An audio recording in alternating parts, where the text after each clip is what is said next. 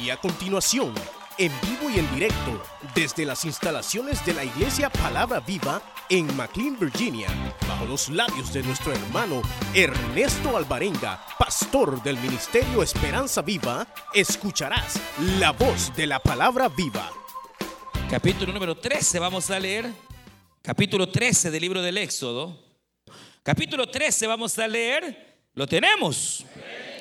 Muy, pero muy conocida la porción, hermanos. Y eh, dos, dos detalles que Dios pone en mi corazón. Y este, vamos a leer capítulo número 13. Y aún vamos a leer parte del capítulo 12, hermanos. Verso 33, capítulo 12, verso 33. Y dice, ¿lo tenemos? Va y dice, verso 33. Y los egipcios apremiaban al pueblo dándose prisa a echarlos de la tierra, porque decían, todos somos muertos. Y llevó el pueblo su masa antes que se leudase, sus masas envueltas en sus sábanas sobre sus hombros.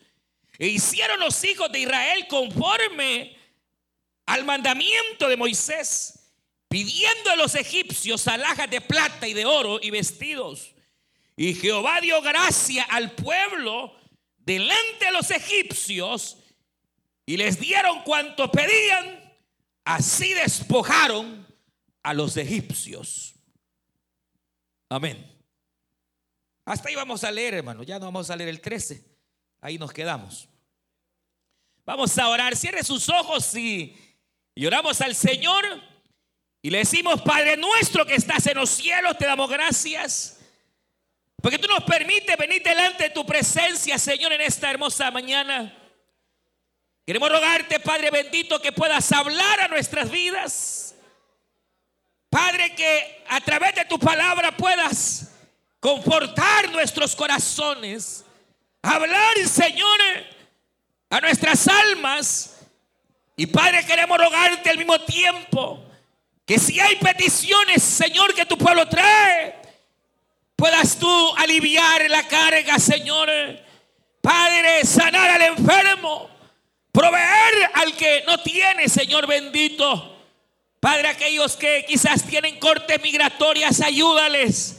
En el nombre de Jesús de Nazaret. Y ahora que nos disponemos, Señor, a escuchar tu palabra, abre nuestros oídos y háblanos en el nombre de Jesús de Nazaret. Gracias Dios eterno. Gracias Jesús bendito. Amén. Y amén. Pueden tomar su asiento, hermanas y hermanos. Y esta, esta mañana hemos leído, como dije, eh, de hecho, eh, pensaba tomar eh, el capítulo 13 también, pero nos quedaremos solo en el capítulo 12, porque si no se nos hace un poquito más larga la, la disertación. Pero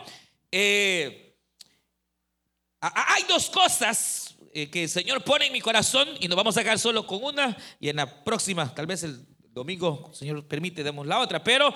Eh, nosotros conocemos perfectamente, de hecho, la historia, usted la conoce, eh, y nos habla eh, de ese momento que es, ese momento es un momento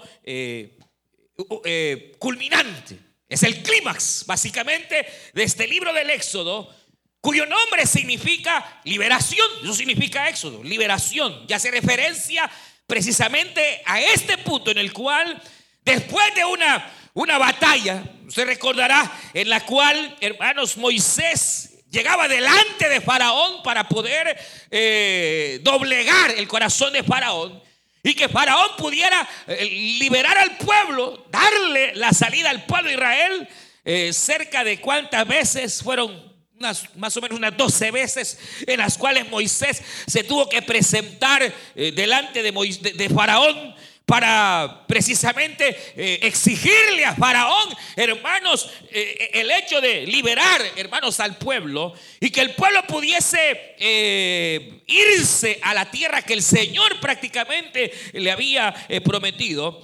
Llega el momento este en el cual resulta que los, los egipcios, y no solo los egipcios, sino el mismo Faraón, se doblega y entonces Faraón da la orden y dice que se vayan todos. Y, y, y se da que, hermanos, los israelitas salen y salen de Egipto, pero me llama la atención cuando dice la escritura que ellos hallaron gracia.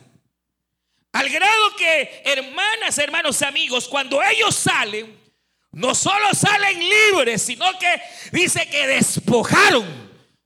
Le quitaron, hermanos, riquezas y le quitaron bendiciones a los egipcios. Y eso es lo que me llama la atención cuando dice, se imagina después de una gran lucha, de una gran batalla en la cual eh, eh, usted recuerde, Faraón poco a poco fue aflojando. Y llega eh, Moisés, dice el Señor que dejes ir al pueblo. Y Faraón decía no. Y Dios enviaba una plaga, ¡pau! Y de repente el corazón de Faraón se doblegaba y le decía a Moisés, váyanse, pero váyanse, váyanse solo los hombres. Déjenme a las mujeres, déjenme a los niños y déjenme su bestia. Y entonces va, eh, Moisés, Señor, nos dejan ir, pero solo a los hombres. No, yo quiero a todo el pueblo. Dile a Faraón que todos se van. Y entonces venía Moisés, eh, dice que quiere a todo el pueblo. No quiero, ¡pau! La plaga. Y Faraón se doblegaba y decía Faraón, ahora váyanse los hombres y las mujeres, pero déjenme los más pequeños, porque al desierto es que van. Y entonces llegamos, Señor, dice que nos vamos nosotros y las mujeres, pero que dejemos los niños, ni niños, ni bestias. Y dice la palabra, ni una pezuña, oiga bien, de lo que les pertenece a ustedes se quedará en Egipto, sino que todo saldrá, bendito el nombre del Señor, para que me hagan sacrificio en el desierto y para que lleguen a la tierra que yo les he dado. Entonces, hermano, qué tremendo, porque obviamente Dios tratando, Dios sobrando, eh, eh, eh, Faraón, hermano, resistiéndose y, va poco a poco soltando hasta que llega el momento, hermanos, en el cual literalmente no solo deja ir a los niños, sus bestias, las bestias de los israelitas, sus vacas, sus ovejas, sino que, hermano, la bendición se vuelve más allá al grado que ellos pidieron. Y le dijeron a los egipcios, queremos sus riquezas también.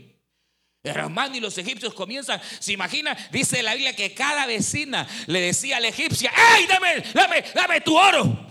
Y le daban el oro, y le daban la plata, y le daban, hermanos, y aquellos israelitas, hermanos, agarrando y agarrando y agarrando. Eh, eh, ¡Qué tremendo! Y los egipcios les apuraban y les decían, váyanse, ya váyanse, eh, por favor, ya no los queremos aquí, porque por culpa de ustedes ha venido cual tragedia a nuestra vida. Pero qué, qué tremendo, hermano. Porque eh, lo, extraordinario es que no solo se llevan lo que les pertenecía a ellos, sino que se llevan también lo que era de sus enemigos. A eso se le llama despojo. Se, llama despojar, quitar. Y, mire, y cuando hablamos de despojo, o en la Biblia se habla de despojo, de despojar, de quitar, hay varias maneras. Una es despojar con engaño como hizo Jacob. Tratar de, quitarle la bendición al otro, pero con engaño. Engañando a su padre. Poniéndose de acuerdo con su madre para engañar al padre y poder así quitar la bendición. Pero, pero, claro, fue algo válido no, llegó el momento en que Jacob tuvo que aprender de la manera en que se toman las bendiciones, la manera en que se pueden ganar las batallas.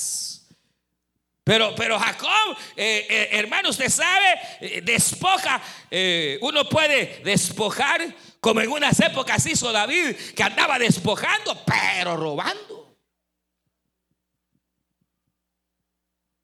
¿Se puede? Sí, pero, pero ¿es la manera? No. Hay, hay, maneras de despojar, hay maneras de quitar. ¿Qué significa eso? Quitar casi como, como eh, eh, arrebatar. Pero en este caso hubo un arrebatamiento, hermanos, hubo un despojo voluntario. Entonces, mire, yo veo una batalla, yo veo una, una lucha, y, al final esa batalla, esa lucha, la ganan los hijos de Israel.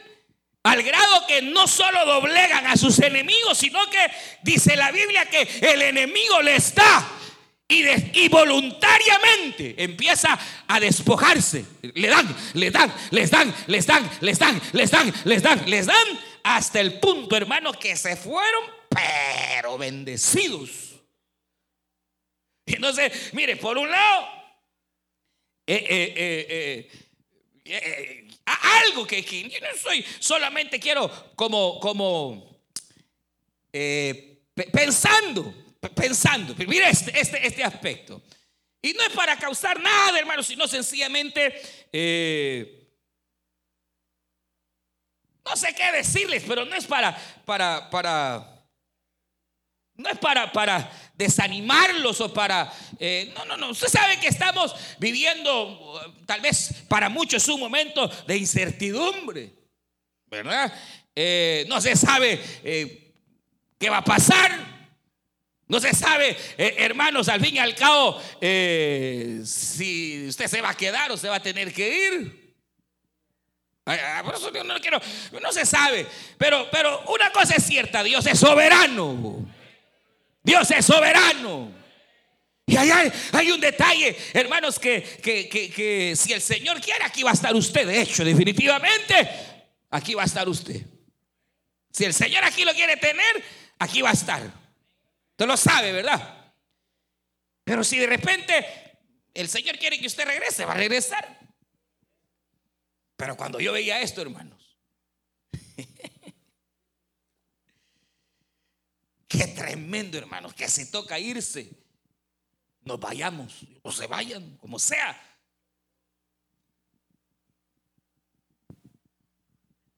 Pero de tal manera que si se tocara irse, se sepa, primeramente que usted aquí en este país conoció al Señor. O si ya lo conocía, le siguió sirviendo fielmente al Señor y que hermano no se olvidó de él y que a causa de la bondad de Jehová y la misericordia del Señor, aleluya, no va a llegar pelado. Usted sabe a lo que me refiero, hermano. O sea, hermano, cuando, eh, por ejemplo, si se diera la situación, lo menos que puede pasar o debería pasar es que uno, hermano, vaya llegando. Y hasta lo último aquí que tenía se lo quitaron. No es así, hermano.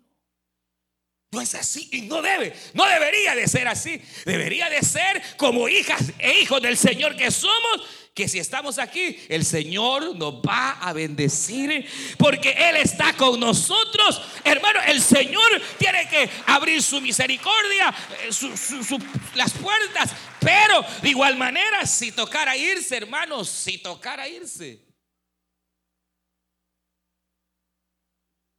Y no se asusten, hermanos, de todas maneras. No se preocupe, Dios es soberano, nada pasa si no es por su propósito. No se asuste, no se aflija. Pero la idea sería, hermano, que si se va, se vaya despojando.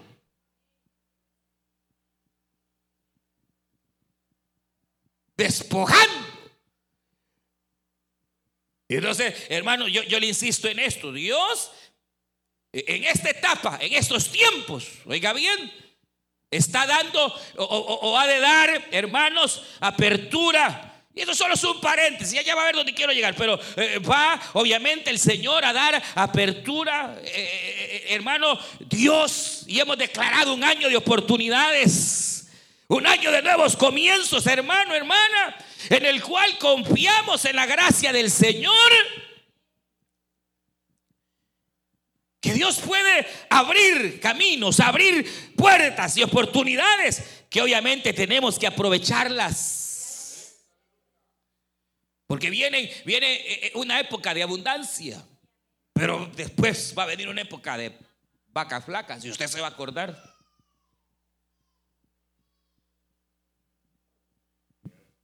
Y entonces, hermano, eh, obviamente, pues el pensamiento, ¿no? Trabaje para el Señor, trabaje, hermano, en lo secular. Dedique el, tiempo que debe dedicar al Señor. Y, hermano, y aproveche. Que Dios lo bendiga grandemente, espiritualmente, pero también materialmente. Que pudiéramos, hermanos, despojar. Pero me llama la atención, vamos a volver al punto, que aquí hay una batalla. Hay una lucha. Y al final esa batalla es ganada por el pueblo del Señor.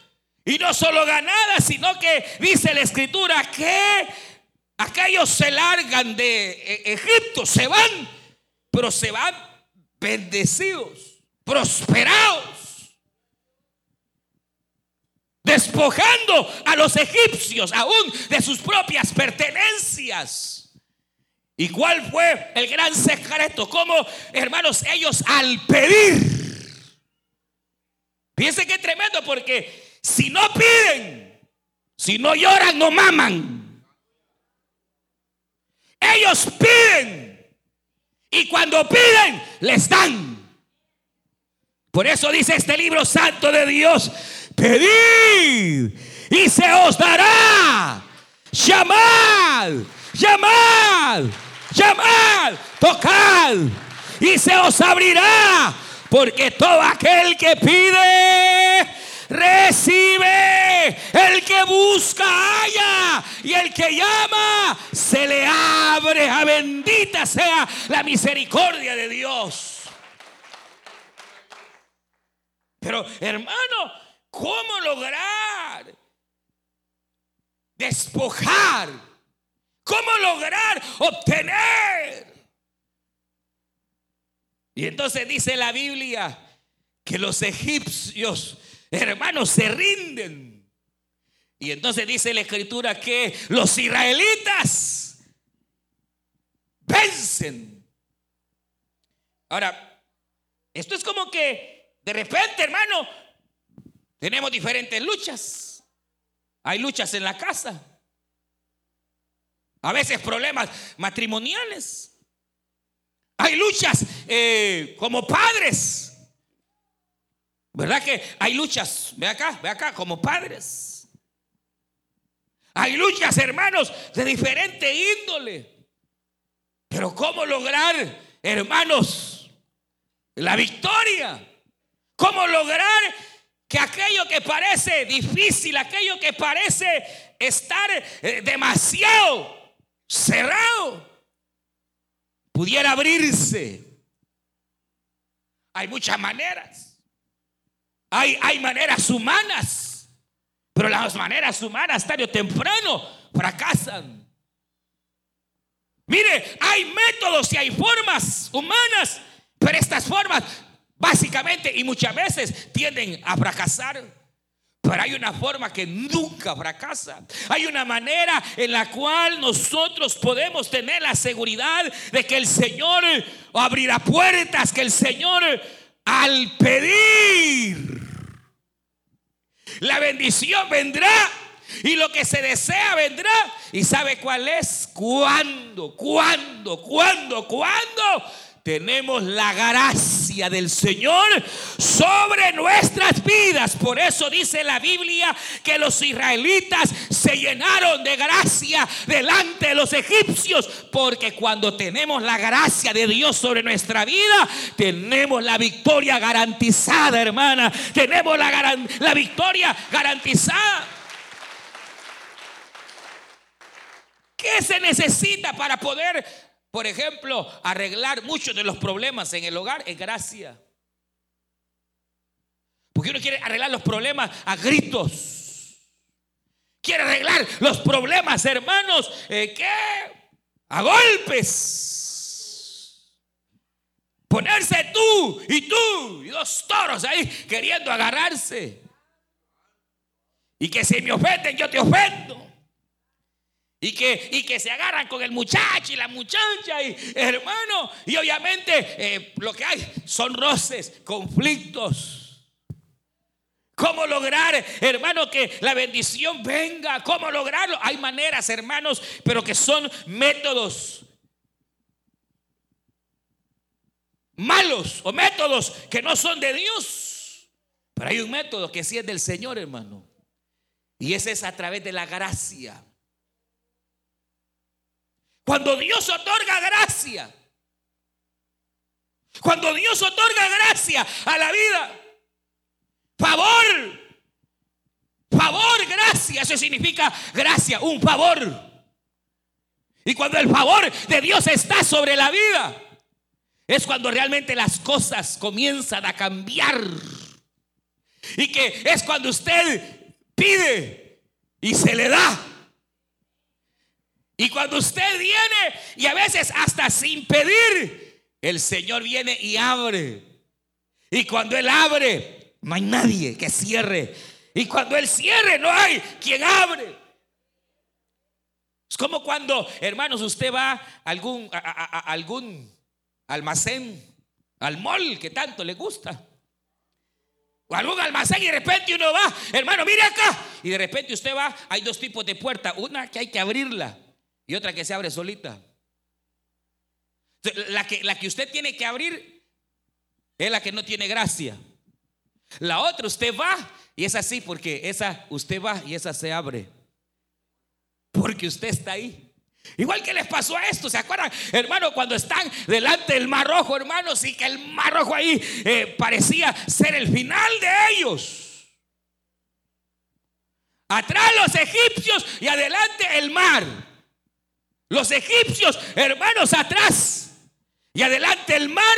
Y parecería, hermanos, casi imposible, improbable pero el Señor en su misericordia, como ellos habían ganado gracia, dice la Biblia que se pusieron frente al mar. Moisés alzó la vara y el mar se abrió, hermanos, y ellos caminaron en seco y lograron pasar. Pero ¿qué pasó con los egipcios? Ellos no tenían gracia. Ellos no tenían gracia. El mismo mar que se abrió para los, para los israelitas se cerró para los egipcios. ¿Qué es eso, hermano? Que en el trabajo de repente a usted lo comienzan a favorecer. Y viene usted y le dice al patrón, mire, eh, mire, fíjese que yo la verdad quisiera un pequeño aumento. Así como no, ¿cuánto querés? O, de repente, hermano, eh, eh, le dice, mire, yo quisiera ver si me puede aumentar un poquito. Y en lugar de aumentarle, lo corren. ¿Qué es lo que hace la diferencia? ¿Qué es lo que podrá, hermano? Es la gracia del Señor, es el favor de Dios. ¿Y cuándo es que, hermano, la gracia de Dios está en una persona? ¿Cuándo es que ese favor de Dios, como en el caso de José, hermano, usted lo sabe, donde llegaba José, Dios bendecía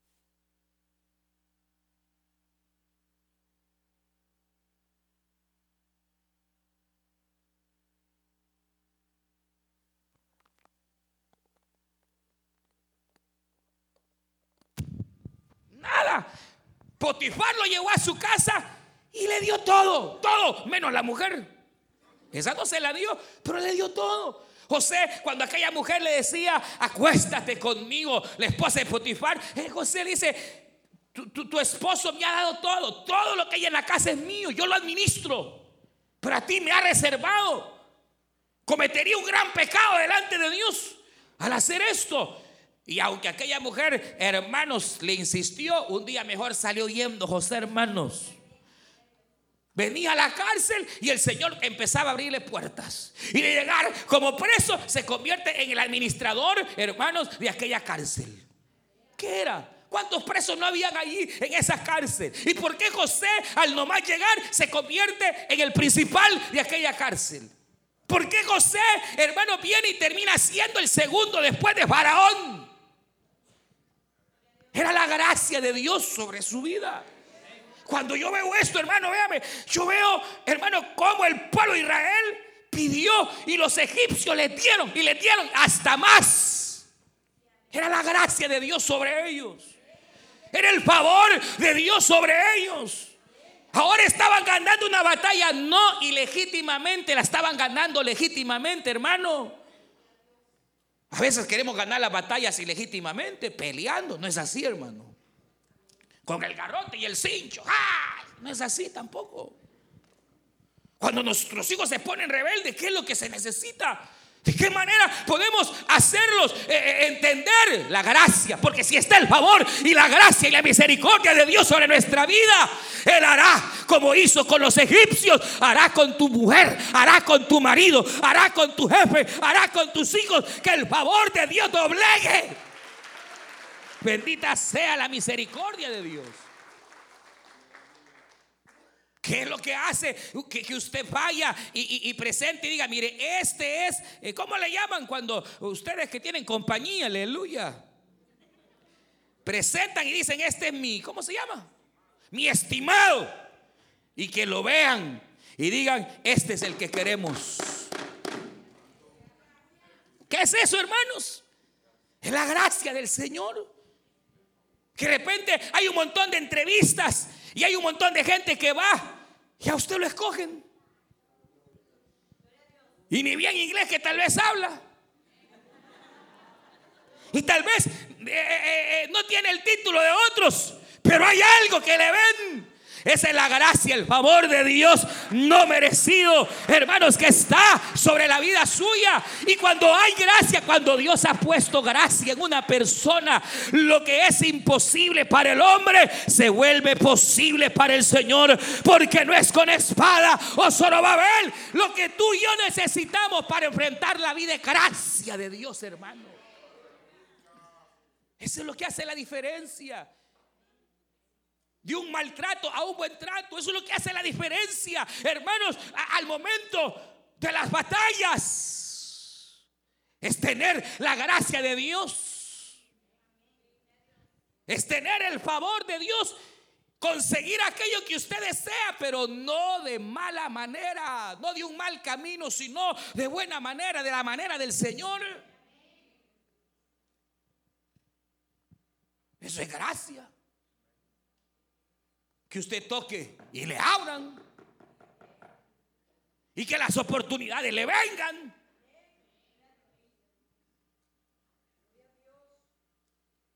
La pregunta es cómo. ¿Cómo Israel logró esa gracia? Y aquí hay dos cosas tremendas en cuanto a la gracia, hermano. La primera, joven, Hermano, hermana, amigo, amiga, lo primero para ganar la gracia es que delante de Dios es imposible poder hallar gracia si no es por medio de la sangre. Y Noé halló gracia. El mundo era malo.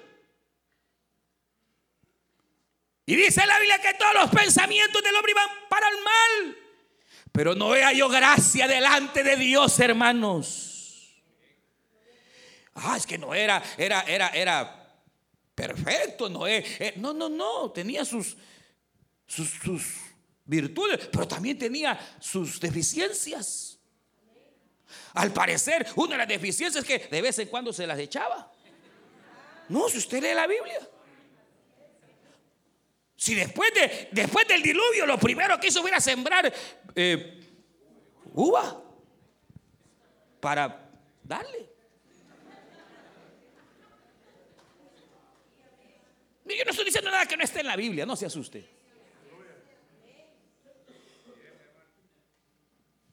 O sea, a lo que quiero llegar es que pecó, no es pecó, pecó porque se emborrachó, hermano. Pecó, no era perfecto. No era un hombre perfecto. Pecó. Hubo consecuencias de ese pecado, por supuesto. Cayó maldición sobre sus hijos. Sí, cayó. Y la mayor desgracia fue que el mundo siguió otra vez el mismo rumbo de antes. ¿Y de quién fue la culpa? De Noé.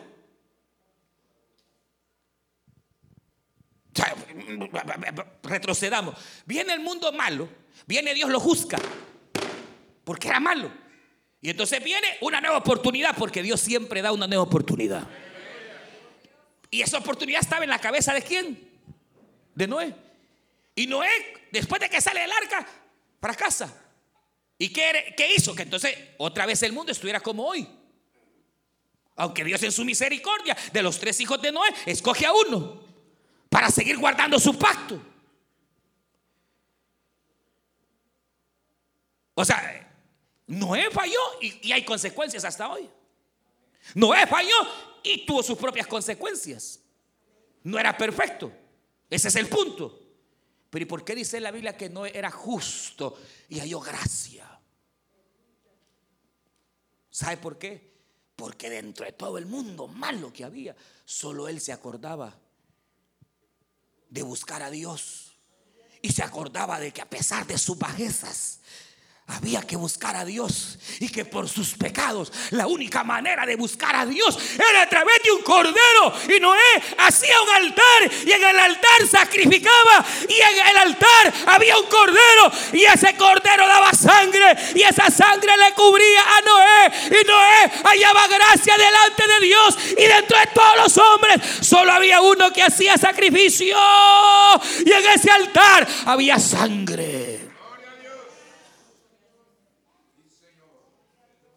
Abraham, hermano, porque Abraham halló gracia donde llegaba, Dios le abría puerta. Hermano, lo que Abraham pedía se le daba. Porque era perfecto. No. Abraham no era perfecto, hermano. Si en dos veces casi vende a la mujer. Dijo, no, cuando llegó allá, dijo, no, esto me van a matar, dijo. Y le dijo a Sara, mira, Primera, primero le dice, hasta hoy reconozco que sos hermosa. ¿Se imagina? Qué cruel, hermano. La Biblia dice que Sara era hermosa, pero nunca se lo decía. Así como algunos. Crueles. Hijos de Abraham.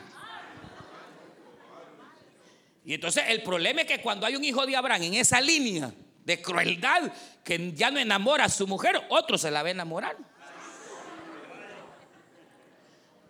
Pero Abraham, hermano, mire, Abraham fue tan, tan cruel que entonces le dice, mira, mejor decir que sos mi hermana.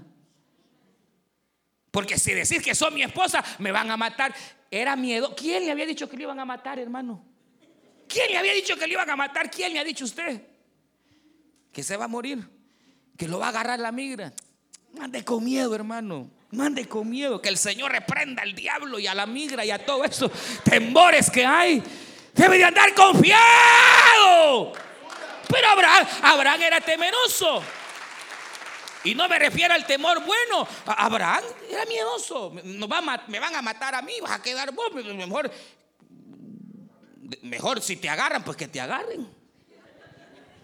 hermano, el detalle es que Abraham no era perfecto. Pero ¿por qué Abraham halló gracia? Porque Abraham donde llegaba, lo primero que hacía era hacer un altar, poner un cordero, sacrificar el cordero y la sangre del cordero le hacía ver perfecto delante de Dios y hallar gracia, hermano. Cuando aquí los israelitas, después de tanta batalla y tanta lucha y la puerta cerrada, y ahora que se abre, no se abrió sin antes cada familia estar una noche antes, hermanos reunidos, cada quien con su familia, cada quien en su casa. Y no comieron chompipe, hermano. Comieron cordero. Y dice que las familias más pequeñas se unieron a familias más grandes para comer cordero. Y entonces Dios había dado la orden, cuando estén desde un día antes, van a inmolar al cordero. Inmolar era quitarle toditita la sangre al cordero. Y con esa sangre van a cubrir toda su casa. Toda. Los cuartos de los hipotes. Aleluya los dinteles, las ventanas, donde hay una puerta, donde hay una entrada, todo, todo, todo, todo va a estar cubierto por la sangre. Con un hisopo, hermanos, habían puesto sangre, sangre del cordero, sangre del cordero. Y a la noche ustedes se reunirán todos juntos, estando por familia, y comeréis el cordero, y nada de ese cordero quedará. Y lo que sobre lo van a quemar. Porque el ángel de la muerte vendrá y en todo lugar donde no haya sangre, matará. Y eso fue, el ángel de la muerte vino y empezó, hermanos, a dar muerte a los primogénitos de Egipto. Así como Faraón había dado muerte a los primogénitos de Israel, ahora Egipto estaba sembrando, cosechando lo que había sembrado, hermano. Pero la Biblia señala que, que, inmediatamente el ángel veía la sangre, pasaba de largo y no entraba a la casa porque ahí había gracia en aquel hogar por la sangre del cordero. Y ahora que ellos van a salir, van cubiertos por la sangre. Ahora imagínense que la sangre de animalitos podía ser que alcanzaran esa gracia. Ya no se diga aquellos que estamos guardados, ve acá, por la sangre del cordero de corderos, por la sangre del unigénito. Hermano, usted no va a hallar gracia jamás portando un escapulario, cargando una crucecita ungiendo con aceite. No, no, no, no, no. La gracia se alcanza únicamente por la fe en la sangre. Mire, mire, quieren otra, quieren otra. Cuando Israel va a conquistar, hay una ramera, prostituta, mujer de mala vida, pero creyó. Y cuando llegan los espías, ella le dice, hemos oído que Jehová Dios está con ustedes y que no hay pueblo que lo detenga. Y todos estamos con miedo y temor porque sabemos que con ustedes está el único y Dios verdadero. Y entonces le dicen ellos, sí, y ya venimos, ya estamos allá. Y, ¿sabes qué va a pasar? Toda tu ciudad será muerta. Los muros van a ser derribados. Y aquella mujer le dijo, si yo hallara misericordia pudiera yo salvarme. Y mi casa salvarse. Y entonces le dijeron, si hay una manera en que te puedes salvar. ¿Cuál es? En la ventana, porque ella vivía en el muro. Tira un listón de color rojo, grande, visible. Tan grande que lo pueda ver Dios. Y cuando veáis que viene, vienen los israelitas, entonces tú tienes que prepararte. Yo no sé cómo, no sé qué va a pasar, no sabemos cómo hemos de entrar, pero si tú tienes ese listón, no importa quién haya sido y lo que tu vida haya sido hasta hoy, yo te prometo y doy mi palabra que será salva. Y mire, esa mujer lanzó el listón, fue a traer a su papá, a su familia, fue a traer a sus familiares, lo metió a la casa. Y cuando llegó el día, nadie sabía cómo el muro iba a caer.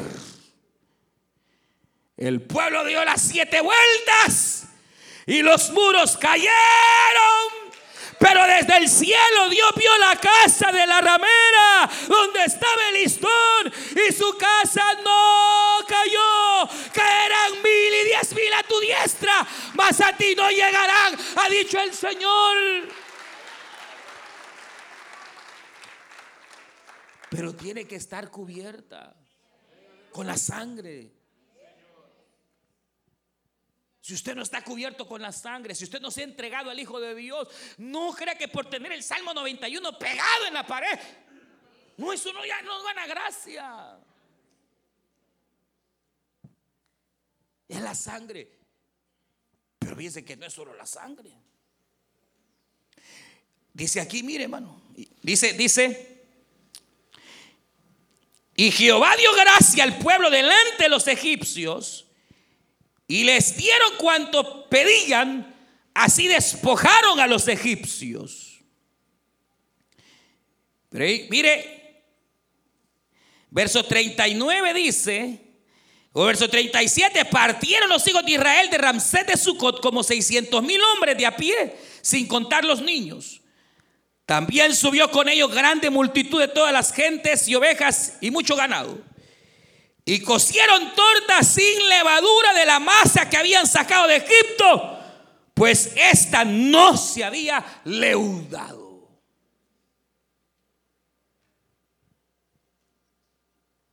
Podemos, hermanos, creer y tener nuestra fe en la sangre. Podemos tener el listón. Podemos poner los corderos que queramos. Pero si nos permitimos el pecado en nuestra vida, la gracia de Dios se desvanece. Por eso dice que ellos llevaron masa, pero la masa que llevaban no tenía levadura.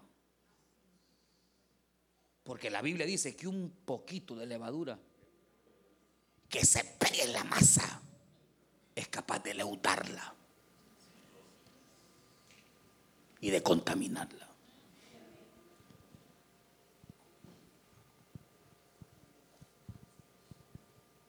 Ellos ganaron gracia y despojaron, porque hermanos llevaban masa, pero sin levadura. Una pequeña amargura puede ser. Un pequeño pleito. Una pequeña... Y no se ha confesado, hermano. Mire, oiga bien lo que le voy a decir. Eso de que hay pecados pequeños, eso es mentira, hermano. No, si es una mentirita piadosa. No, no, hermano. Una miradita me voy a echar. Ay, hermano. Cuando David salió, usted sabe, y salió a la azotea y vio a aquella mujer desnuda. Yo les pregunto, ¿pecó David? No, no pecó. Él la vio. Pecó, no. Pecó cuando la volvió a ver. Y se quedó viéndola y observándola y deseándola en su corazón, hermano. No, pues una miradita, pues si no es hombre, pues sí. Hermano, una mirada que él no pudo dominar. Un deseo que no pudo dominar fue suficiente para llevarlo no solo al adulterio, oiga bien, sino a convertirse en un asesino, hermano. Y en un mentiroso. Una pequeña mirada así. Dice la Biblia. Ay, ay, ay, dice el proverbio. ¿Cómo dice el proverbio, hermanos? Hay tres cosas cuyo proceder son ocultos, dice el proverbio. La mano del varón sobre la doncella. Si era doncella y se la violó a saber qué le hizo, se acostó con ella y no se, no, se echa de ver, no, no se sabe. Pero Dios sí ve. El proceder del águila cuando surca los aires y la araña dice, no sé si han leído eso, que dice que se mete hasta en la Casa Blanca. Sí, ¿usted cree que en la Casa Blanca no van a haber arañas? Arañas hay hasta en los más grandes palacios, hermano. La Biblia dice, es, es, oscuro, extraño el proceder, no se sabe, pero ahí llegó la araña, chiquitita. Y cuando uno empieza, ahí, hay una, mire, ve. Y en su caso usted tiene también, déjese de cuentos. Porque por más que limpie y limpie y limpie, de repente ya está la telita de araña ahí. La araña es tan tremenda que no se sabe cómo entra. Pero entra por la computadora. Por el teléfono entra la arañita. Y Pau le dio cabida en el corazón. La dejó entrar. No me saludó la hermana. Yo tanto que la quiero y no me saludó, no. A lo mejor ni la vio. Iba distraída la hermana. Pero agarró llave y ahí está la araña. Amable es la hermana. Ay, me saludó bien. A saber qué quiere conmigo. No, no quiere nada.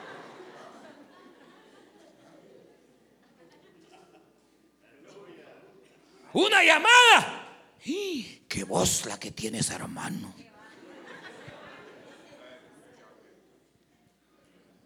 La arañita.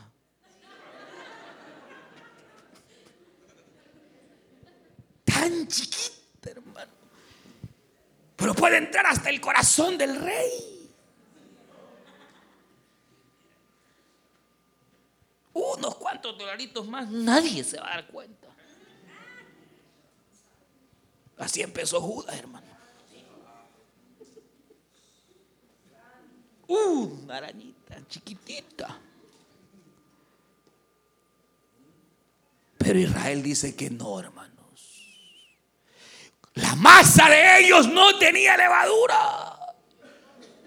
En ese, estamos hablando de ese momento. Israel pecó después, pero en ese momento, hermano, tan necesario en la vida, no pecaron. Obedecieron, fueron fieles, siguieron a Moisés. ¿A dónde iba? Allá iban.